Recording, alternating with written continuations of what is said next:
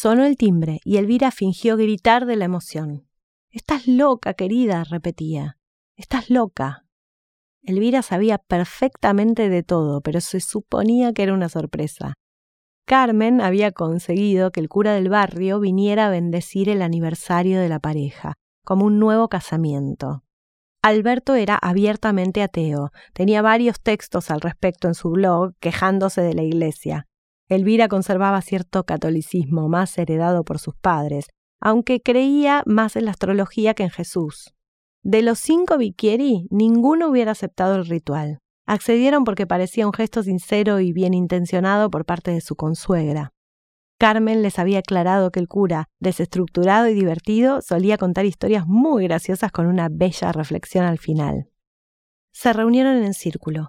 En el centro Elvira y Alberto, y frente a ellos el cura, que tendría su misma edad. Las tres hermanas bajaron abrazadas y así se mantuvieron a un costado de sus padres. Hoy estamos aquí para celebrar el quincuagésimo aniversario de esta pareja. A Elvira no la conozco, pero Carmen se deshizo en halagos sobre esta mujer. Y si Carmen lo dice, ya sabemos que es verdad. En cambio, me gustaría contarles que yo conocí a Alberto Bicchieri, aunque no creo que él me recuerde. Él fue compañero de un hermano mío durante muchos años en la empresa Segva. Mi hermano lo admiraba, decía que había escrito el mejor libro que él había leído en su vida. A decir verdad, mi hermano era de poco leer. Tal vez era el único que había leído, pero le emocionaba tener un conocido que fuera un artista, le hacía ilusión, le parecía que estaba al lado de una personalidad. Alberto Bicchieri le contaba que quería renunciar, que tenía muchas ideas innovadoras, pero que tenía que mantener a su familia. Le hablaba de concursos, de inversiones en máquinas de escribir eléctricas, y mi hermano siempre le prestaba plata.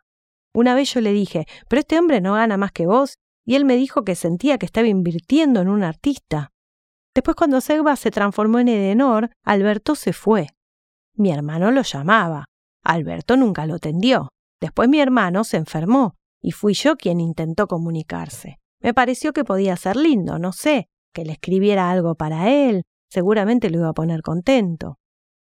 Alberto nunca apareció, y mi hermano decía que un hombre, con su genialidad, no podía rebajarse a ir a visitar a un enfermo como él. ¿Por qué les cuento esta historia? Porque mi hermano, que en paz descanse, estaría feliz de saber que hoy estoy aquí, junto a su admirado escritor, dando la bendición a esta pareja en su 50 aniversario. Dios los bendiga hoy y por la eternidad. Loreta miró su mano, había apretado tan fuerte la cadenita con el corazón que se le había clavado en la palma. La sangre le pareció bella y empezó a aplaudir al cura con vehemencia. El resto la siguió. Oxana vitorió. ¡Que vivan los novios! Alberto intentó darle un beso a su mujer. Ella se hizo la distraída y miró para otro lado. Agradeció al cura por haber venido y a Carmen por ese gesto, como si todo hubiera sido perfecto.